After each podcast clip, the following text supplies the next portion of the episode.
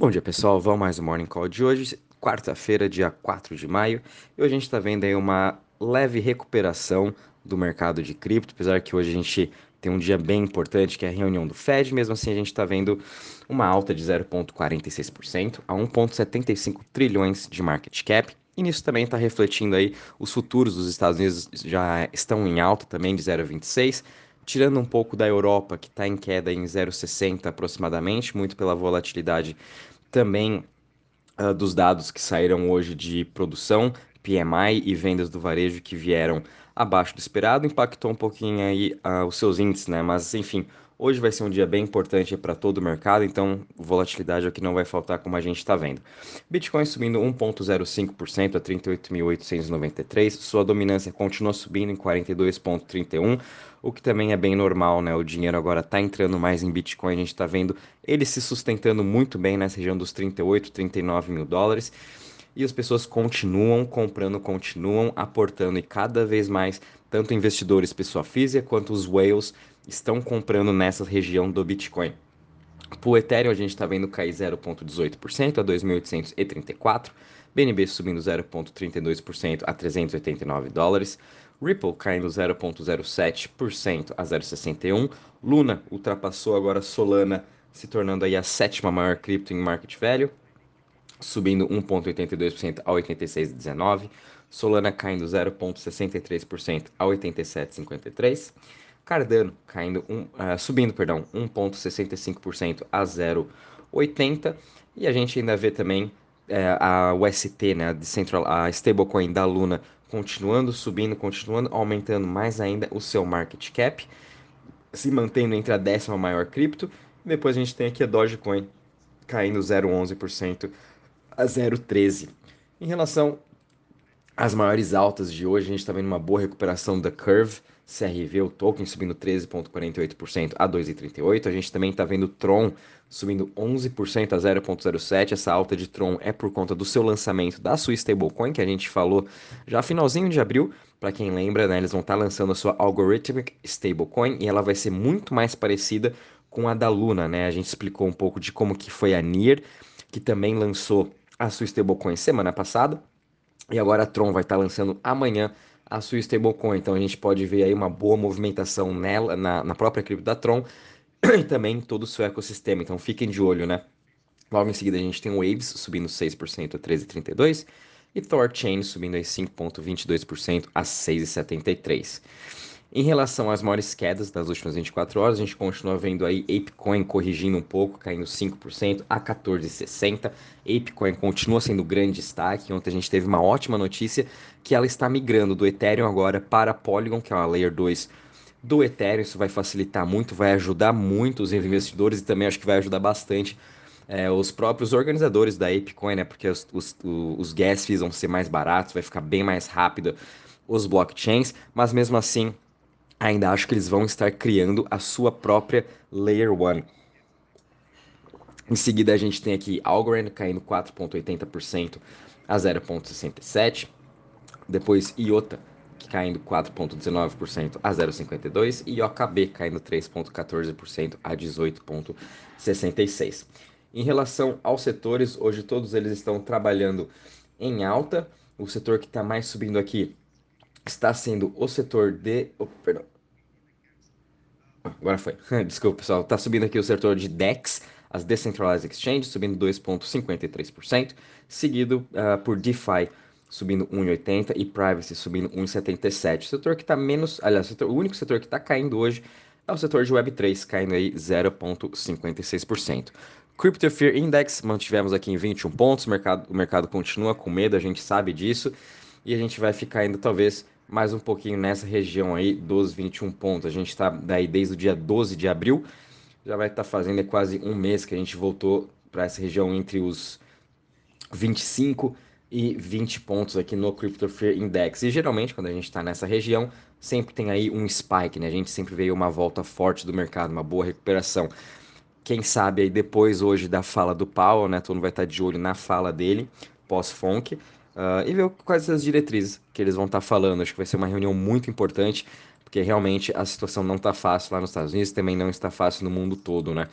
Uh, Em relação à parte DeFi DTVL, a gente teve uma alta de 0,97%. Uh, ah, estamos com um total agora de 254 bi e também todas as chains aí uh, recebendo um pequeno aporte em DeFi, tanto é Phantom também conseguindo aí se recuperar um pouco depois, desde a sua queda lá de março, ela não conseguiu voltar aos patamares, ela ainda continua caindo, né? Mas aos poucos a gente está vendo aí a sua recuperação.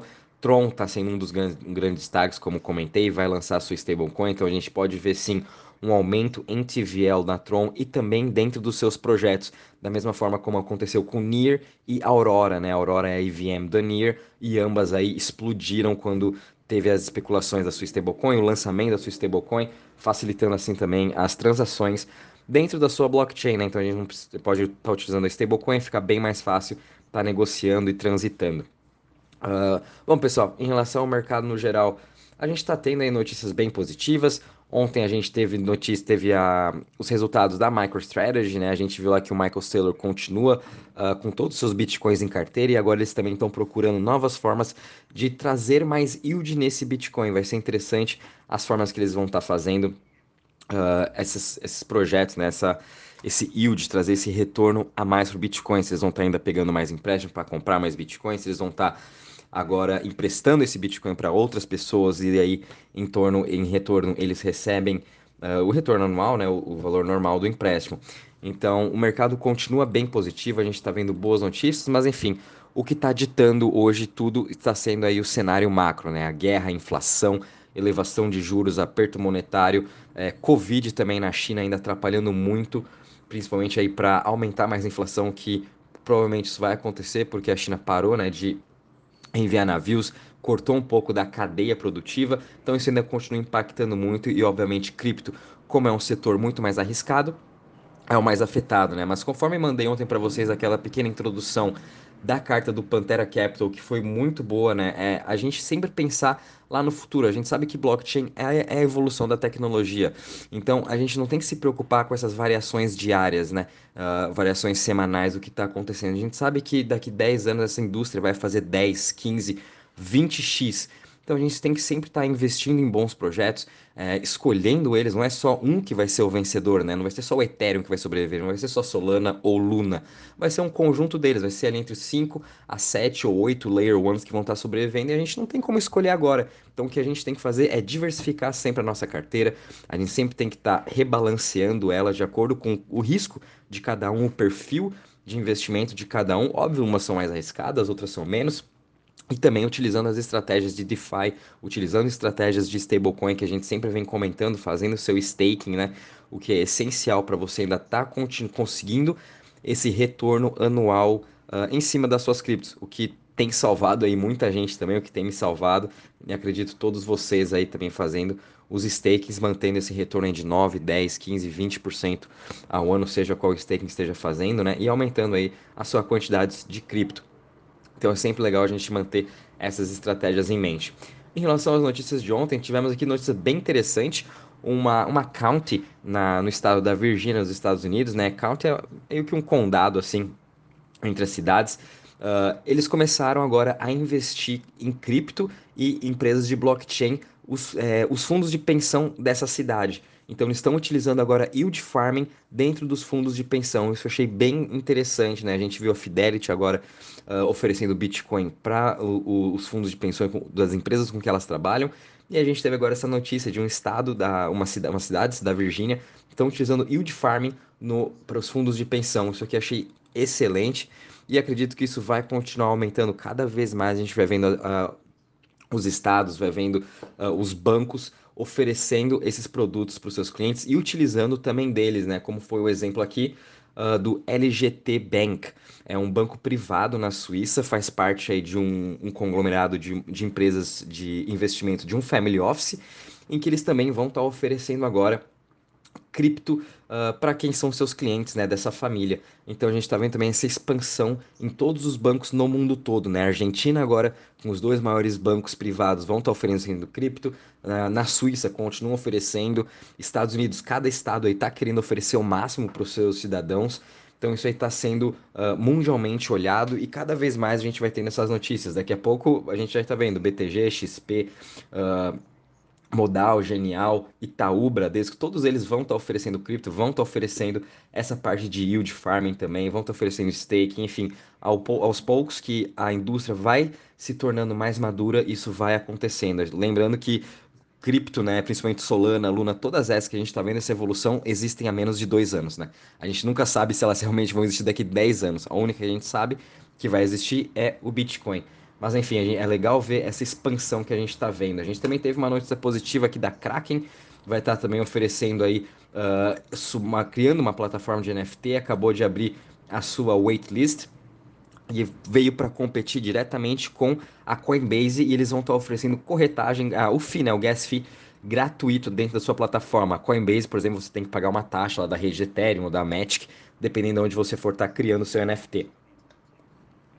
E também, para finalizar, a gente viu aqui uma startup, uma fintech, Kevin, né, que é um banco digital, é uma empresa da Lituânia, uh, acabou de receber um aporte de 65 milhões de rodadas aqui de série A, também para expandir essa sua parte de serviços de cripto para os seus clientes, né? E também gostaria de dar um adentro que, por exemplo, a Terra Luna também já tem os seus fintechs, já tem os seus neobanks sendo construídos dentro do seu blockchain, que foi o exemplo da Outlet, e Alice, que são os dois maiores agora que acabaram de ser lançados nos Estados Unidos, já possuem seu cartão de crédito e débito e também estão expandindo agora para a Europa nesse trimestre e no próximo. E agora as pessoas também têm o seu seguro dentro dessa, dessa fintech. Então, no Outlet, uh, se você o seu saldo em conta até 250 mil dólares, é protegido pelo FDIC, né? Que nada mais é que igual tem aqui no Brasil, quando você investe no Tesouro Direto, agora o FGC que é o Fundo Garantidor de Crédito, nos Estados Unidos chama FDIC. Uh, agora, esses bancos, esses neobanks construídos em cima da Luna, estão oferecendo essa garantia de até 250 mil em saldo em conta, assim como todas as corretoras, todos os bancos também fazem isso. Então, a gente está vendo essa expansão.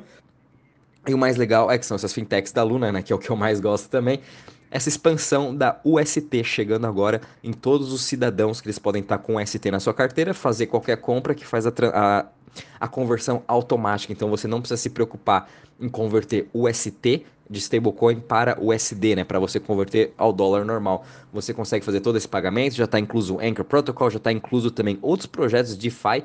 Enfim, você não precisa mais sair do, do Outlet ou da Alice para você estar tá fazendo alguma operação de DeFi dentro da Luna. Então, essa expansão está sendo genial e a gente está vendo aí cada, mais, cada vez mais essa adoção no mundo de cripto. Então, no longo prazo, não tem o que a gente se preocupar. Volatilidade nesse curtíssimo prazo sempre vai existir, mas enfim, cripto é o melhor uh, investimento macro dos próximos 10, 20, 30 anos em que a gente pode estar tá investindo e é o melhor lugar onde você pode estar tá colocando o seu dinheiro pensando sempre no futuro, né? Nunca assim em, em ganhos muito curtos.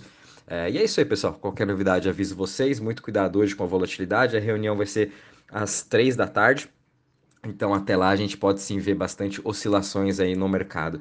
Qualquer coisa, aviso vocês. Um bom dia e bons trades a todos.